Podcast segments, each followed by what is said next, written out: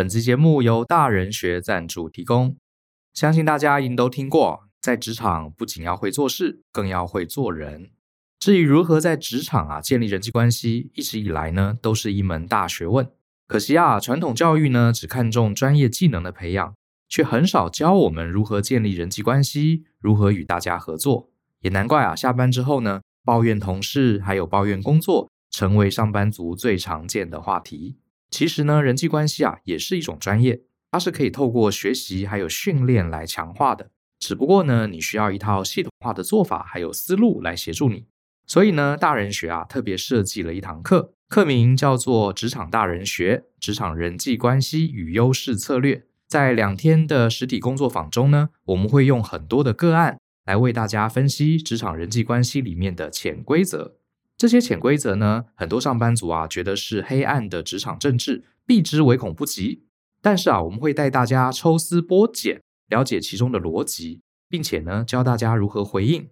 当你啊搞懂了职场的这些规则，才能过得更顺心，并且创造理想的职涯。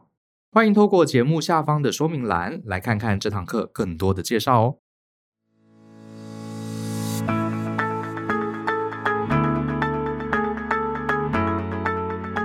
欢迎你收听大人的 Small Talk，这是大人学的 Podcast 节目，我是 Brian。我不知道大家有没有那种呃一两个从小到大就培养出的坏习惯。我自己有啊，我这个大概是从我也忘记国中还高中开始吧，我就养成一个很坏的习惯，就是喜欢折自己的手指关节，然后把自己的手折得吧嗒吧嗒响哈。这个好像真的是一个坏习惯，尤其很多女生都很不喜欢男生会这样。我不知道你们跟我一样有这个习惯，可是我觉得它超级疗愈，超级舒压哈。你每天都不去折个几次，就浑身不舒服哈。那我小时候就是养成这个习惯嘛，然后就被我妈骂，她说：“哎你。”你这个坏习惯不好，要改掉哈，这样发出这声音很奇怪。然后我妈还说，你这样手指关节会变很粗，会很丑哈。然后我还记得我以前 有一任女朋友，每次到外面就会牵着我的手，然后看起来好像很恩爱，对不对？后来她才说，她会想牵我的手，是因为她不牵我的手，我就会折出那个嘎嗒嘎嗒声音。她听了全身起鸡皮疙瘩，所以她就把我手抓住，不让我去折手指啊。所以就很好笑。可是老实说啊，我现在都这个中年了，我这个习惯我还是没有改掉。这个好像真的不是一个好习惯，可是真的就改不掉，而且我觉得蛮舒压的哈。那为什么今天突然一开始讲到这件事情呢？是因为我前阵子看到一篇网络文章，我看了真的快笑死，而且有一种很爽的感觉。就是美国啊，有一位九十多岁的医学博士，他也是跟我一样哈，小小时候很喜欢折手指，然后他。他妈妈也是说，你这样子啊，以后长大会得关节炎。在美国，这个看来也是一个这个被女生讨厌的坏习惯。所以他妈妈说，你不要再折，不要再折。就这个这个医学博士很有趣啊，他就不相信。呃，他自己学医的嘛，他就想说，折这个手指会得关节炎，这真的有人做研究吗？结果他就这个人非常妙哈，他也不是跟呃他妈妈抗议啊、辩论什么的，他就自己做实验。他大概是从三十岁左右时候，他就让自己啊有系统化的来做这个实验。他只折左手的手，右手完全不折，而且他呃记录一天自己左手要折两次手指。然后这个人非常夸张，他足足实验了一个甲子，就是六十年的时间。过了六十年之后呢，他去检验他两只手，第一个，他两只手都没有如他妈妈讲的有任何的关节炎或是任何的病变，而且两只手外观好，完全没有任何变化，看不出来。他就很得意，他就发表了一篇论文，而且后来呢，他的这个研究还好像还入选了这个什么搞笑诺贝尔奖。然后我在网络上看到这篇文章，我看了真的是，哈哈，觉得这位大哥真的是太屌了，他真的就是你觉得我做的不对，那没关系。好，我们就用六十年来打脸，然后来验证你的这个理论。我今天这一集呢，倒不是要去谈什么坏习惯，我要谈的是我这辈子最佩服的几种人。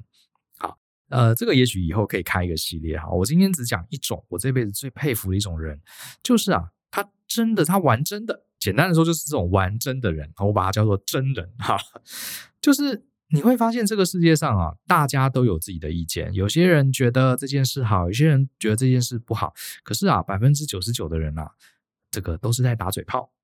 啊，比如说啊，这个上班就是要当公务员，他有没有去实验过？搞不好他自己连公务员都没当过啊。有些人说，哎呀，工作就是要去科技业啊。有些人就说什么，呃，老板做什么样的事情哈，这个愿意发钱的才是好老板，好不愿意发发奖金的就不是好老板。他讲了好，每个人都有自己的理论，可是有没有人真的去验证过？其实我想是少的，非常少的。好，我自己也不一定每次都真的会去验证。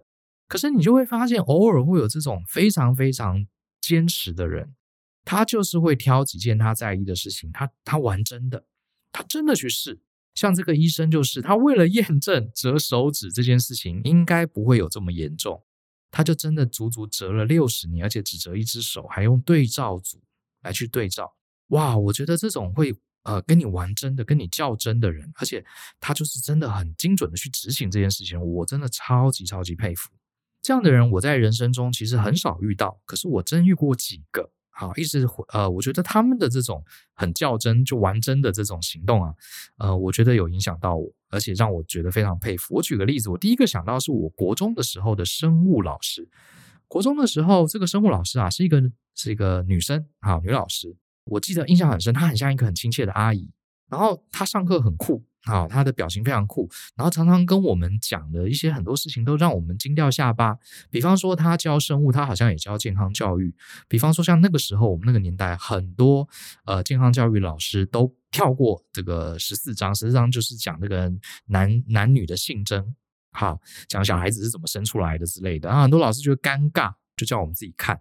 哦，他不是哦，他清清楚楚，还准备了很大的壁报纸，把里面所有哈男生女生的不同器官性征清清楚楚的讲出来。而且那一班我还记得，我们是男女分班，可是那一班不知道是学校的规定还是他怎么，他他还让男女一起上，然后鼓励大家提问讨论，真的印证了那句话：这个你不尴尬，尴尬的就是别人。他在上面完全不尴尬，很专业的讲这些东西，反而我们在下面的这个小男生小女生很尴尬。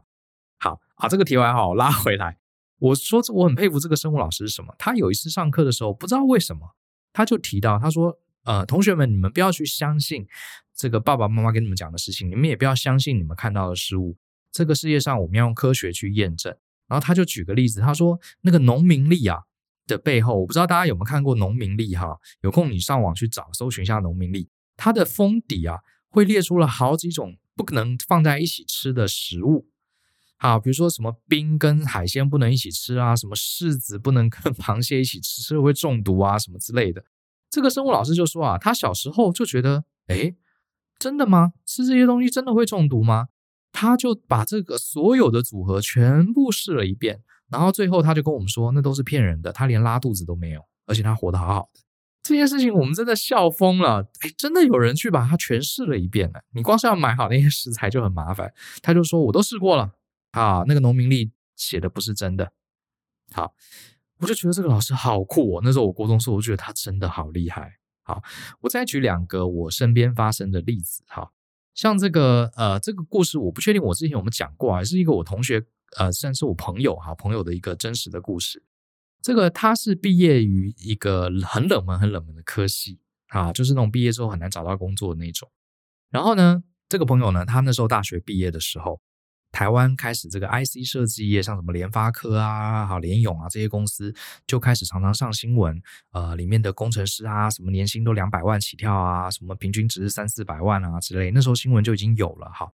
所以那这个同学呢，呃，大家他们这个冷门科技毕业同学啊，就大家就大部分都是 complain 嘛，说哎呀，你看你看我们念错科系啦，呃，这个。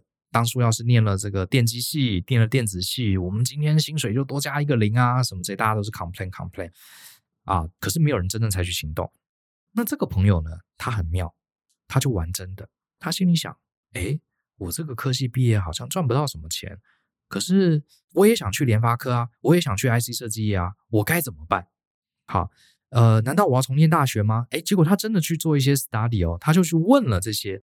啊，他就到处找人问，结果发现呢、啊，这个像联发科这样的公司啊，其实也没有要求你一定要某某大学的电子系、电机系毕业。可是呢，他们在找工程师的时候，会确定你对三呃三四个领域有没有学过。好，比如说电路学啊，什么 IC 设计这几门科。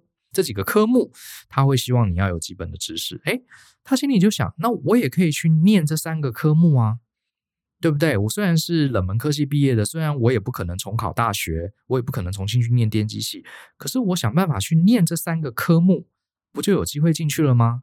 所以呢，他就开始啊，去跑去电机系修课，好，就去修这三个主要的科目。然后呢，他去旁听，好，他去旁听。然后听到什么？听到老师都认识他了，因为他就自己买书，自己上课听，听不懂的他下课就问老师。结果反而啊，一下课，电机系本科的同学都跑光了，他的最常留下来。这个外系来旁听的都来问老师问题，就问到这三个科目的老师，通通都认识他了，而且觉得还以为他是电机系的学生。好，最后他也跟老师讲说：“老师，我是来旁听的，这样子，呃，期中考、期末考。”如果老师不介意的话，可不可以让我也来参加考试？因为我想知道我学的怎么样。就老师也很好，就让他来参加考试，也帮他改考卷。就他真的这三个科目就考过了。考过了之后呢，他就跟这个老师说：“老师，我是这个冷门科系毕业的哈，我不是电机系的。可是呢，我很想来念电机研究所。”好，老师可不可以来报考？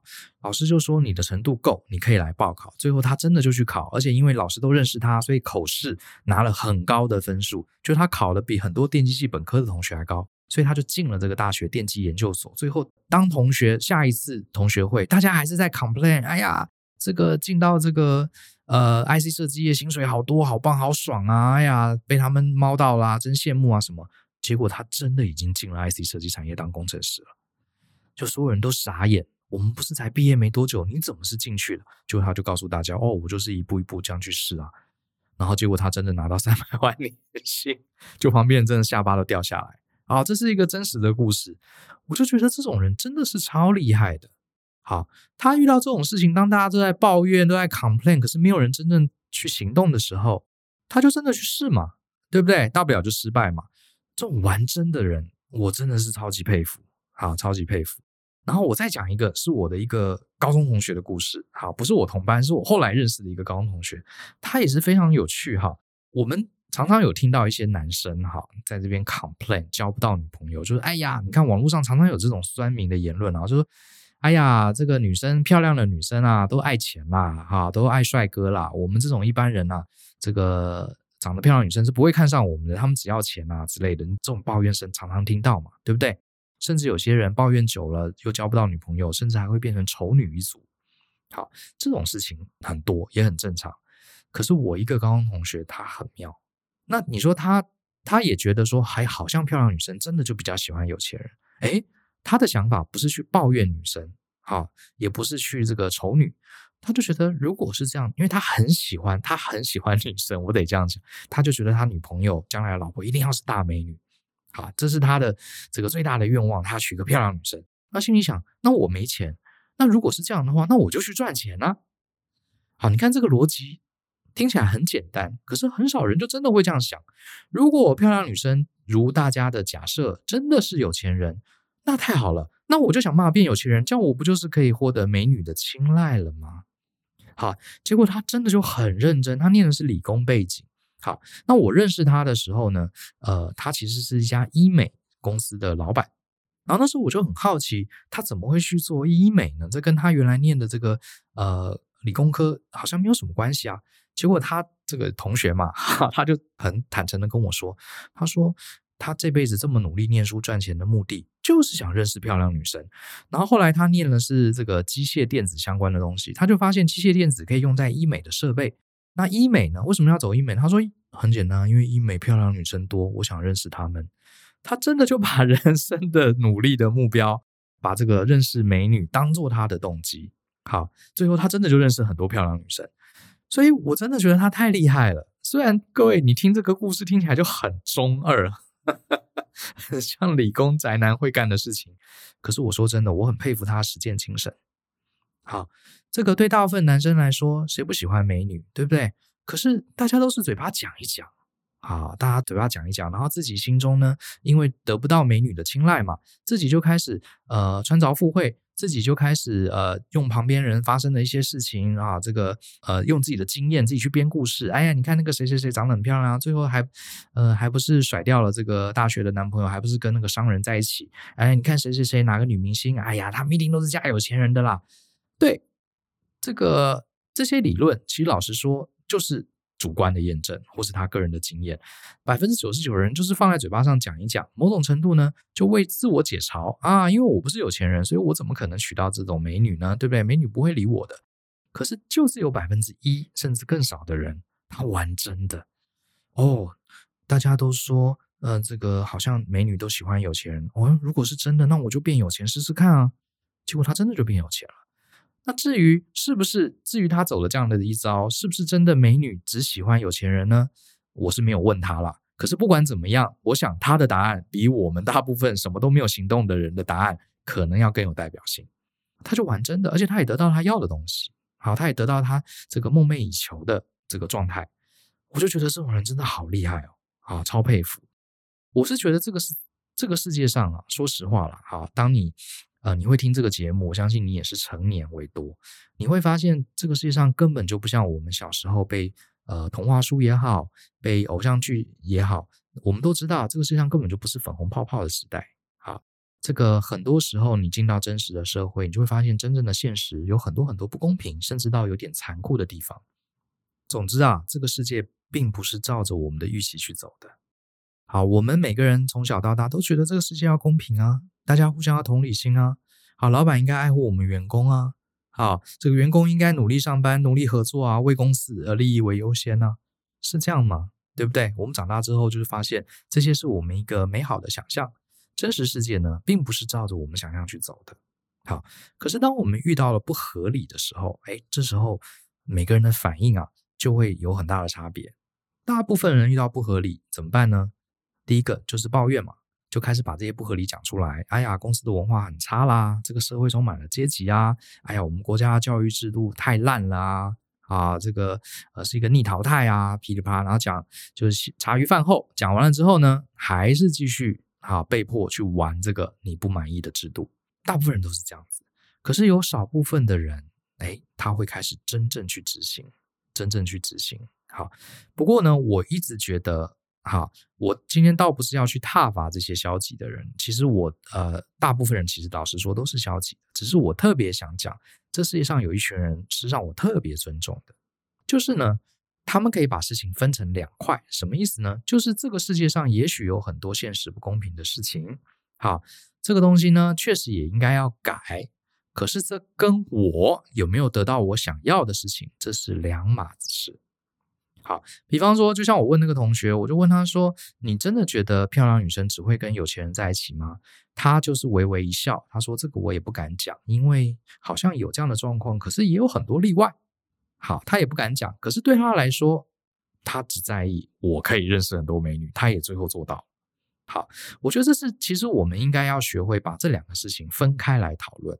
好，分开来讨论，也就是说，我们看到这个社会可能不公平，我们看到公司的文化不是很理想，我们看到很多教育制度、社会阶级的不公义，这些都存在。我们确实应该要勇敢地提出质疑，我们甚至要给当政者、当权者一些压力。要求他们要逐步改善，我们甚至要集结大家的力量，让我们这个世界可以更好。我想这个是要做的，可是这并不代表我们要等到这这个社会变得更好，我们要等到社会阶级更公平，我们要等到教育制度完善了，我们才要开始为自己努力，对吧？这是两件事情。可是我自己发现，包含我自己以前在内，很多时候我们把两个东西混为一谈，好像今天。好，比如说今天我做生意失败了，呃，没有成功赚到钱，我就开始抱怨我们国家的税收不公平，台湾的市场太小。对，没有错，台湾的市场确实很小，我们的税制确实也不是全世界最好的，也不是最完美的，我们的消费者也不是全球素质最高、最懂得买东西的人。没错，你抱怨的都对，可是这并不能代表你不应该继续努力去让你的企业更成功，这两个是分开的。因为在这样子不公平、不不完美的制度下，还是有公司做得很好，还是有公司赚钱呢。好，比方说今天台湾的教育制度，确实我们知道它不完美，啊，有很多地方有一些缺陷。可是身为父母，你总不能说，哼，我要等台湾的教育制度改成我理想的样子，成为完美的教育制度，我再让我的小孩送进学校读书。现在的学校、现在的老师、现在的教育制度问题太多了，所以我不要把我的小孩送进去。等这个制度都改好了，台湾的教育教育制度很完美了，我才要让我的小朋友进去念书。你不觉得应该没有父母真的会这样想吧？对不对？因为这是两码子事。教育制度不完善，那个是教育部长，是我们全民一起要努力去监督，要让他慢慢改善，这是一个问题。可是我们让我们的小孩好好的受受教育，好好的了解自己的方向，成为一个成熟的人，这部分并不因为教育制度的关系而我们应该放弃，同步该进行的嘛，对不对？不应该有做一个过度的连接跟因果关系。就像是有同学说：“哎呀，我的公司文化很差。”好，老板处事不公，好，这个呃，公司内部制度混乱，所以呢，我才不要在这种公司努力工作呢。等这家公司啊，文化变好了，等我的努力百分之百都会受到认可了，我才要认真上班。所以我决定现在我都用混的，我是用躺平。你不觉得这句话听起来有点逻辑上的问题吗？公司文化很差。公司的制度不严明，那个是管理层他现在要努力处理的问题。当然，我们员工可能在适合的场合也应该提出一些建言，这是一件事情。可是我们自己好好的努力工作，除了尽责之外，也从工作中让自己成长，让自己学到更多的东西，那是另外一件事情。你不能因为第一件事情不完美，就放弃了我做第二件事情的责任或是权利。很多人会把这种事情，呃，画上等号。好，这就是为什么我觉得我特别欣赏、特别欣赏 这种真正愿意实际去实验、真正愿意去执行，而且会愿意把这两件事情分开来的。好，这世界上是不是漂亮女生只喜欢有钱人？OK，我不知道，maybe maybe not。可是我很希望我可以认识很优质的女生，那我就去努力让我的条件更好。这是两码子事，对不对？你去责怪那些呃。女生说他们是拜金，这跟你没有这个在情感上没有获得满足，这是两件事情。就算今天全世界的人都哈都说你对你对你对哈，这个女生就是拜金，那你还是没有女朋友啊？对不对？是吧？这是两码子事。就算你的公司你的老板跟你跪下来说啊，很抱歉，我们公司文化制度很差，我没有尽到责任，那你就能成为一个好员工吗？你就能成为一个优秀的工作者吗？这是两码子事吗？就算教育部长跟所有的家长说到抱歉抱歉，我们的教育制度有很多缺陷，那这就能让你的小孩子成为一个知识丰富、很有思考能力的人了吗？这是两件事情啊，这是两件事情。我觉得这是我一个体悟了哈。我觉得我们应该要把这个大人的世界是稍微复杂一点。我们小时候常常觉得啊，老师你这一题题目。好像以前我觉得最常见的就是老师出了一个题目，就这个题目啊的出错了，导致我们的答案会选错。这时候同学就很大声：“老师，你这题有错，所以这题不算分。”老师说：“啊，好啦好啦，对了，呃，这题我出题出有出错，哈，所以这题不算分。”全班同学就耶，很高兴。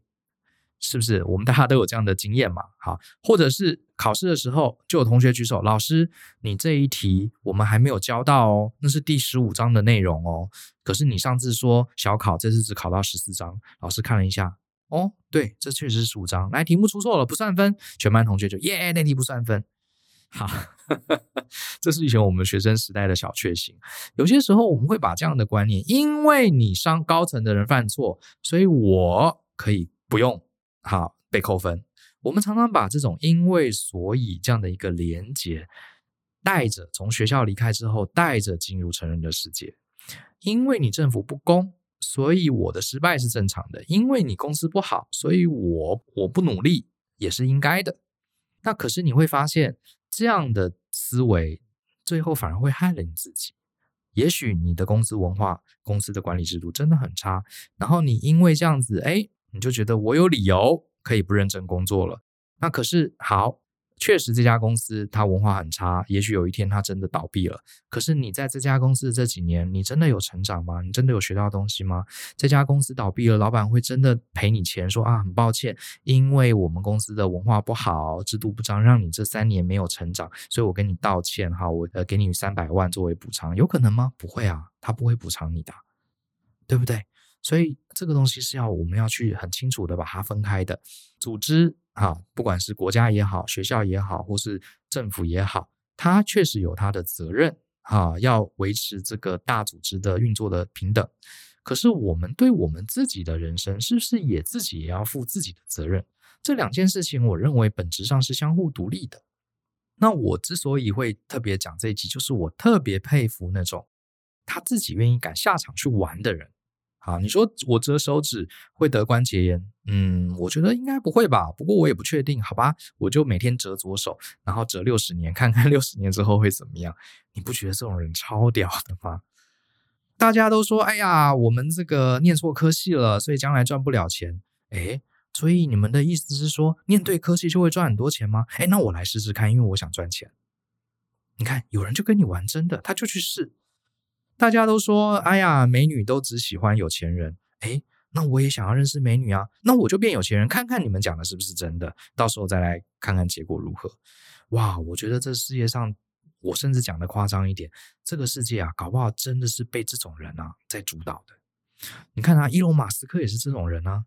他前几年说什么啊？我要全世界人都开电动车。他甚至呃很多年前他还说什么我要让电动车的市占率呃在几年之内拉到百分之五十。所有人都觉得你神经病，你疯了，你什么还要后来讲他还讲没完哦，还说要把人送上火星，让人类成为这个跨星球的物种。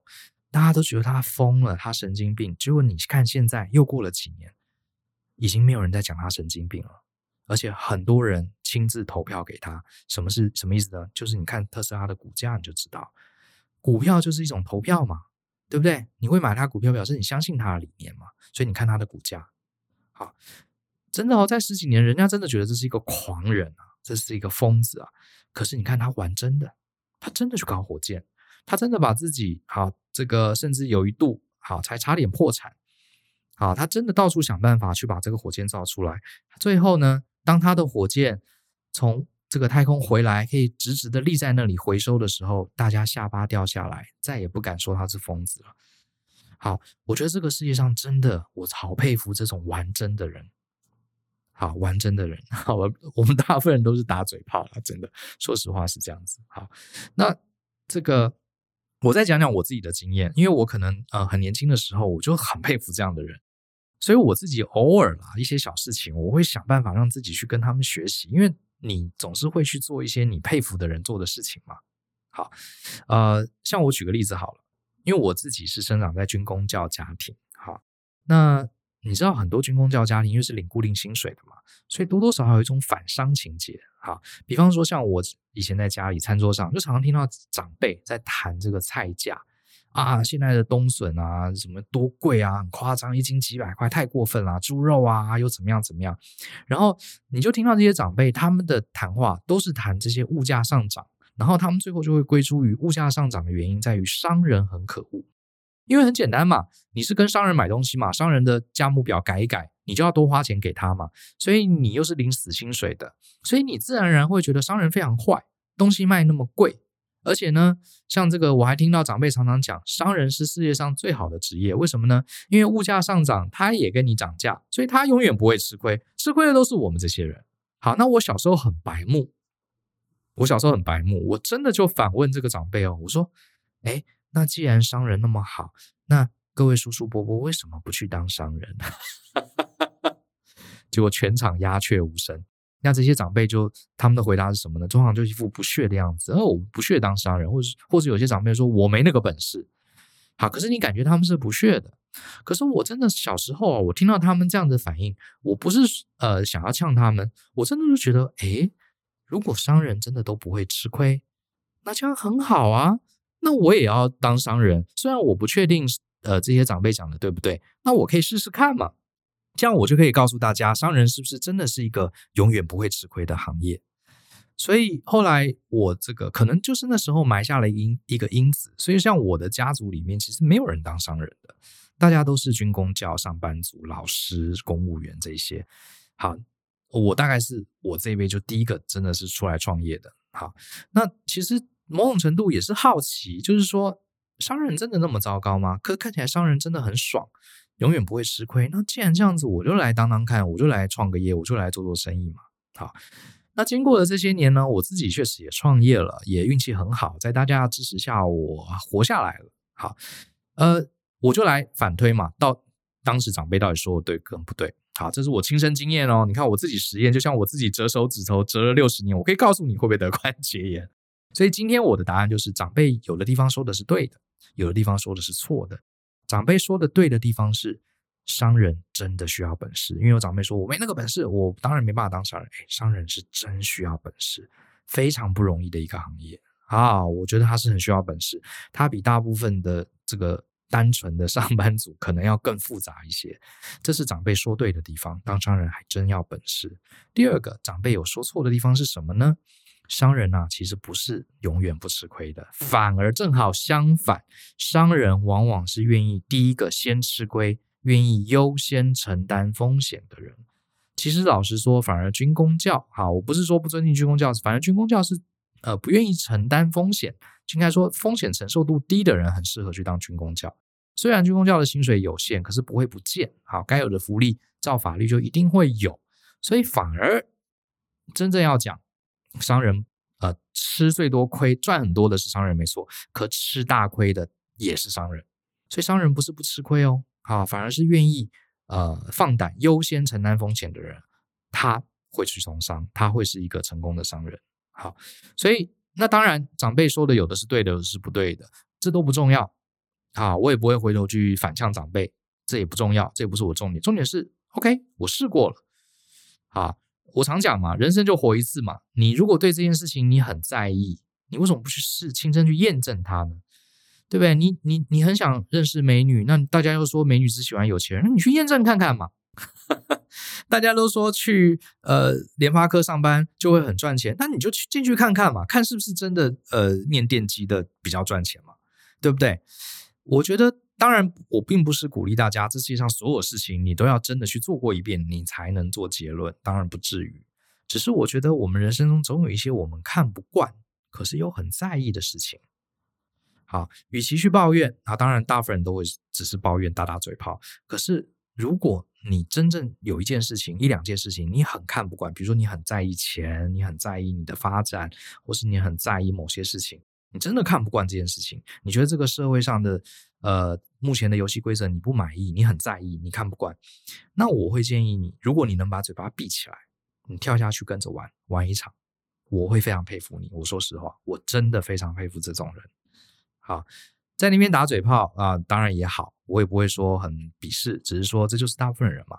好，我们都是打打，我大部分事情我也是打打嘴炮，可是少数人生，我希望大家至少能挑一件到两件。你真心很在意，你又看不惯的事情，请你亲自下去玩玩看，然后呢，再来告诉我们，他到底这件事情实际上的游戏规则是什么？好，所以为什么我很不喜欢那种在电视上或股市里面那种推名牌的那种投资老师？这个应该说我很反感他们，因为我觉得你如果你的投资策略这么厉害，你的股票名牌有那么准。你为什么不压身家呢？这就很简单的问题嘛。你在电视上，你在这个骗这些呃老人家说你的股票很神很准，然后常常事后诸葛拿出你哪几年几月，你看我是不是跟你讲要买？你看现在真的涨了吗？好啊，你那么准，那你下一场你就压全部身家嘛，你在开杠杆嘛，你再去借钱嘛。要是我真的知道明天哪一只股票会涨会涨几点，我真的是压身家。我甚至全身不光是压身家，我还去借贷，好，高利贷我都借了，因为我知道明天会涨啊，我就赚回来了。那很显然你没有那么确定嘛，那你为什么要跟人家讲你对这个东西很懂？你为什么要跟人家讲你对这件事情很有把握呢？对不对？那你这不是嘴炮 是什么？可是你如果真的压身家，就算输了，我也给你比个赞，我觉得你 有种。对啊，我觉得就这么简单，哈。这个呃，就是很佩服这样的人。那因为我很佩，我从小就很佩服这样的人，所以我自己也受到一些影响。刚刚讲了这个军公教家庭哈反商的例子，我就去当商人看看，看看是怎么回事。好，第二件事情呢，也是哈，我在纽约上班的时候，我的那个老板，哈，我的呃，他其实是我客户的老板了，好，他是主导我们这个案子，他直接会管辖我们这群顾问群。所以我就简称他是老板。他是纽约市环保署的一个很高阶的官员。然后呢，啊、他是大家啊都很不喜欢他，因为他很凶。开会的时候呢，很多人就说叫把他叫取给他私下取个绰号了啊，叫 Tyrant 就是女暴君啊，叫他暴君，意思就是说你只要不合他的意，你就会被他修理。你讲的都是错的，只要你讲的跟他不一样，就都是错的。然后呢，你只要听他的话，他就会觉得你很好。我们当下很多员工都很讨厌他，私下通通都这样给他讲的很不很糟糕的评语。那我是后来才来到纽约的，我就听到啊、呃，我也被他骂了很多次。然后我当时也很紧张，想说哇，这个老板真的很难搞。然后我的同事就每个人都安慰我说：“Brian，你不要难过，这个老板啊，没有人喜欢他，他就是一个女暴君哈，他就是顺我者昌，逆我者亡啊。”好，就是这样子。诶，这件事情是所有人的共识。可是我，我也确实被他骂了哈。我那阵子日子也过得很惨。可是我开始又上升了，我就在想说，如果真的是这样子的话，那什么叫做合他的意呢？是不是我只要听他的话，去了解他，他要什么？诶，我在纽约就会过得很爽，他就会器重我呢？我就试试看嘛，对不对？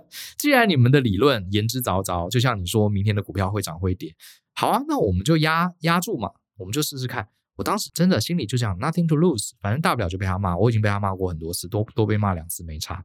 所以很多我的同事看到他就躲，看到他就去闪，尽量少讲少去他讲话，我就完全反向而行，我整天去找他。开完会我还问他一些细节，只要看到他在办公室，我就去敲门跟他聊一下。了解一下他到底要干什么啊？为什么他会生气？什么什么？然后呢，我发现其实没有很多次哦，大概就是几个礼拜。我常常跟他聊天，甚至他看到他在餐厅吃饭，我会跑过去跟他一起吃。很多人都觉得我到底在干嘛？这个老板，大家女暴君，大家都呃怕死了。我自己还去这个狮狮子，这个那句话怎么说的？去摸狮子的鬃毛哈。我心里想的很简单，我验证一下嘛，是不是真的如此？结果很有趣的是，我后来跟他聊的越多。聊得越多，他也很愿意跟我分享他的一些想法。我后来才发现，这个人啊，这个女暴君啊，其实呢，她确实脾气不好，没有错哈。可是其实他真的是一个不在意名利的人。怎么说呢？因为大部分啊，当到主管的人，其实都还是很在意自己能不能升官发财嘛。可是我后来跟他聊，他也跟我讲了，他说他其实已经财富自由了，因为他以前在当工程师的时候啊，进到了一家新呃比较新创的公司，结果呢，他是。员工号码很前面的这个员工，就是后来公司发股票，公司上市，就他拿了一大笔钱。好，那因为他是单身，他也没有小孩，他跟我分享很多。他说他还跟我说他有多少钱，他都讲了。他说其实我没有什么物欲，好，我这个我已经买了两栋房子了，已经超过我能住了，而且我也没有小孩，我也不打算结婚生小孩，所以我大概我死了之后啊，他还跟我讲，他说我的钱大概都会给我的外甥，就是我姐姐的小孩。好。那我也对什么奢侈品没兴趣，所以我就在想呢，嗯、我就来到这个公司，我想要做一些改革，我看看呢，我针对这个，因为他我们这个客户是一个美国市政府，一个很陈很很陈腐、很官僚的一个组织，很多事情呃多年积习不改，他就想要试试看，靠他自己的力量能不能把这个组织重新救起来。哎，我老实说，我听了真的很感动哎，因为就是在聊天的时候聊久了，他就会跟你讲这些事情。后来我才发现，为什么大家觉得他很难搞？原因很简单，因为他根本就不 care 大家在想什么，他只 care 我能不能在这个位置上把这个好过去很没有效率、浪费很多纳税人钱的组织把它改革起来。所以呢，大家大部分的上班族，其实说实话。并不一定有那么崇高的理想，我们只希望用把呃用越快的时间把自己手上的工作做好嘛，对不对？做到可以就可以了，就早点下班了。大部分人都是这样想的。可是他是真的要要求极致，啊，而且他不太 care，呃，这个我们。这个工作跟生活的平衡，他不 care，，他只是一心想把它做好。当然，我并不是鼓励他这样的心态，可是我可以理解，因为他已经财富自由了，他不在乎名利，而且他也没有要结婚生小孩，他也不在乎他，他也没有下一代要让他忧心，所以他真的是全心全意想要让他，呃，想要留下一个生涯的里程碑，让这个组织可以大幅的改善。所以我就懂了，所以他并不是大家所说的你。呃，很自卑哈，你要照他的意思，他才会开心；你不照他的意思，他就会觉得你在忤逆他，他就会修理你。其实并不是这样，虽然表面上看起来确实很像有这样的反应，可是跟他聊之后，背后我可以理解他的整个状态。那我听了我就很感动啊，我就说好，那我懂你要什么了，我就努力帮助你去改革。结果后来，呃，我跟他真的配合得很好，而且后来我发现，其实很多时候，呃，我知道他的根源的目的是要去改革这个组织，所以我提出了很多建议，未必是他一开始提的。比如说，我会反对他，我会跟他说：“老板，你如果想要改革这个组织，我觉得你一开始那个方法是有问题的，好，是不会 work 的。我推荐你第二个方法，第三个方法。”诶，其实我并没有很听话。可是因为我的目标跟他的目标是一致的，所以他反而常常听我的意见。我很多同事后来都觉得傻眼了。诶，Brian 是少数可以在会议室里面给他建议的人，而且这个建议可能跟他一开始讲的指令是相反的。好，呃，我觉得这就是我们真正去玩真的得到的好处啊。后来呢，我还回头去跟我的同事讲说，哎，这个老板其实他，我跟你讲他的逻辑是什么啊？我还跟他 把。这个老板跟我讲的事情，偷偷的分享给我同事。后来我有几个同事也慢慢的可以了解他背后在想什么。虽然啊，确实他不是一个好相处的老板，不是一个很温柔的人，好，也不是一个很有 同理心的人，没有错。可是我们后来跟他合作的就很愉快啊，因为我们就是玩真的嘛。好，如果他真的是合他的意，呃，才能在他手下生存下来，那我们就去了解到底什么叫做合他的意嘛，就去问嘛。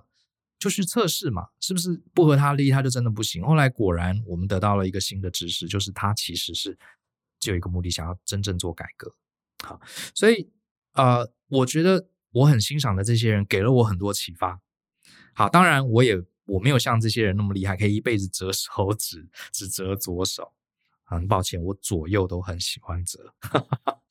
可是呢，我还是觉得我自己的经验跟大家分享一下。如果你的人生真的有那么一两件事情，像我自己是很在意，呃，职场这件事，所以我就拿职场来玩真的嘛，我就真的去 try 嘛。好，那如果说你很在意你的呃人际关系，你很在意你未来的财富，那就不要打嘴炮啊，你就真的去试试看嘛，对不对？你说啊，哦，老板这个只喜欢业绩高的人，那你就把你业绩弄高，看看是不是他真的就很喜欢你嘛。你说女生都喜欢有钱的，你不要去责怪别人，那你就实验看看，你有钱了是不是真的很多女生都喜欢你了嘛？就这么简单，非常简单粗暴直白。好，那你在那边打嘴炮讲了一大堆，你永远 you never know 好 what's gonna happen，你永远不知道你的理论到底是对的还是错的，你永远是在打嘴炮，你也没有得到你想要的东西啊，是吧？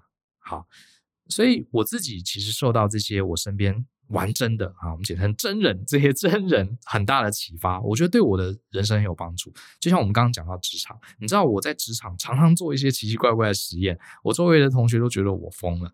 像那时候我在上班的时候，在一家很大的公司，然后我我冥冥之中就在观察，就在观察这个第一个，我发现在公司里面，我冥冥之中发现英文讲得好的人，会做简报的人，好像。会做简报、英文比较好的工程师，好像薪水会比较高，好像升的会比较快。因为我们当时大家都是工程师嘛，有些时候有些人升的比较快啊，嗯，就会听到有些同事在下面酸呐、啊，说：“哎呀，那个谁谁谁，呃，工程能力也不怎么样，还不是一张嘴啊，很会讲。”老板就升他做主管，老板就带他去跟客户开会。就只是同事常常讲这些嘛，然后我心里就在想，哎，这是真的吗？好像是诶，又好像不确定诶。那不然这样子，我就练习简报嘛，我就把自己的英文变强，看看是不是真的嘛。所以后来我就拼命练英文啊，下班我就去补习补习英文啊。大家下班回家不知道干嘛，反正我就没有参加应酬，我就去补英文，补补补。然后那个老板有机会让我们上台简报，我就自己举手，我说：“老板，这个我来，我来简报，让我给我一个机会。”我就常常简报，然后我就常常练英文。哎，最后我真的就被老板提拔进到那个高铁的国际专案，然后我真的也 升升等了。哎，证明好像是真的嘛，而且我也得到我要的东西。可是很多同事就一直讲，他也没去念英文，然后就说：“哎，你看，你看，你看，老板那个工程能力不重要啦，实力不重要啦，会耍嘴皮子比较重要了。”但你就去耍嘴皮子练习看看呐、啊，看看是不是真的嘛，对不对？我就验证了，好像是真的。对，可是过程中我也真的呃得到了一些我原来没有的资源啊，我觉得蛮好哦。还有这个之前也有人说，哎呀，在公司里面啊，要跟呃，同事好好相处啊，要懂得做人啊，这不是我们上班的时候有很多人讲吗？要懂得做人啊，你要去应酬啊，好像很多人跟我说，你要去跟老板应酬啊，跟老板喝酒啊，跟老板吃饭啊，然后呃，同事送往迎来不能少啊，这样子大家感情才会好，才会帮助你。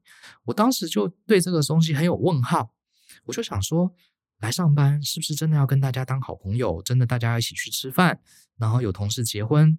这个一定要送礼物，要包个礼金，呃，一定要做这些事情，然后大家才会喜欢你，然后你在职场里面就会扶摇直上。我其实是打一个问号的，可是大家都这样讲啊，然后很多人就甚至还会酸啊，说那个谁谁谁啊，升职升很快啊，还不是因为跟老板吃饭啊什么之类的。我不知道嘛，那我们就来实验嘛。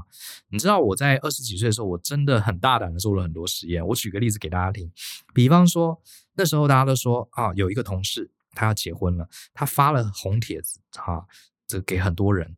然后呢，很多同事就说，就在那边 complain，哎呀，这个月薪水又要破费了，又要去参红包。然后我就说，呃，如果你不想包，可以不要包。他说不行啦，大家都在同一个部门，你不包，这样会影响后面的这个工作的和谐啦。然后我心里就很好奇，哎，真的吗？结果我就没有包，哎，哎，真的，我不是为了要省钱啊，我真的，我是我们那个部门唯一没有包红包的。我就走过去跟那个要，而且我也没去他的婚喜宴，我是故意的。其实不是，我不是讨厌那个同事啊，我就是想玩真的试试看嘛。你们每个人都说不送往迎来，不包红包会被同事讨厌，那我就试试看啊。结果我真的就跑去跟那个同事说：“哎，那个恭喜你结婚。”好，我就跟他说恭喜，我就说这个希望你们永浴爱河。那你的婚礼我就不去了，然后意思就是我也没包红包给你。哎，我常干这种事。然后呃，老板找大家吃饭。我本来也还蛮想去的，可是我就想说，要是我不去，我找个理由说我要跟女朋友约会，我不去吃饭，只缺我一个人会怎么样？哎，这个我胆子很大，我真的就实验了，结果我可以跟大家讲，事实证明根本没有这回事，我还是被老板升官啦，而且那个同事跟我还是很好，到后来都还有联络啊。对，我真的去做很多这种实验，我觉得就是因为我身边有这些让我很佩服的人，好让我觉得。你如果真的不以为然，你为什么不去试试看呢？试的过程中，你就学到很多东西。好。很多人知道我有一门课叫做职场大人学，代号是 A 一零一。那门课很有趣的地方，就是我把我以前二十几岁、三十几岁我在职场人际关系上做的各式各样的实验，我把实验结果告诉大家，什么东西有用，什么东西没用，什么哪些送往迎来有用，哪些送往迎来没有用，都是我自己亲身实验的结果。然后我直接告诉大家，你在职场你要扶摇直上，你要获得你想得到的东西，你要获得老板同事的肯定，你要获得客户的信赖，我都试过了，哪些东西会 work。然后我告诉你它为什么会 work，哪些东西你不用浪费时间了，你做到一百分也没有用，要抓重点。好，所以有兴趣欢迎大家也可以来上我的课。好，这个职场大人学 A 一零一职场人际关系与优势策略里面，我会分享很多以前我做的一些听起来很中二，可是我现在想起来非常实用的一些建议。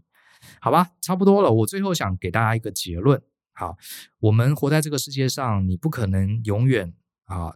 这个遇到一个大环境非常完美的时代、世世界，这是不可能的。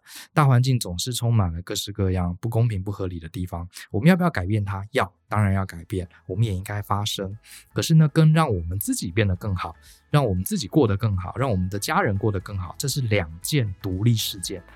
你不能因为大环境还没有到完美，你就给自己一个借口，说我无法变得更好。这是两件事情。好，所以我想送大家一句话：改变大环境，下一代会更好。可是如果你愿意改变自己，明天就会更好。相信思考，勇于改变。我们下次见，拜拜。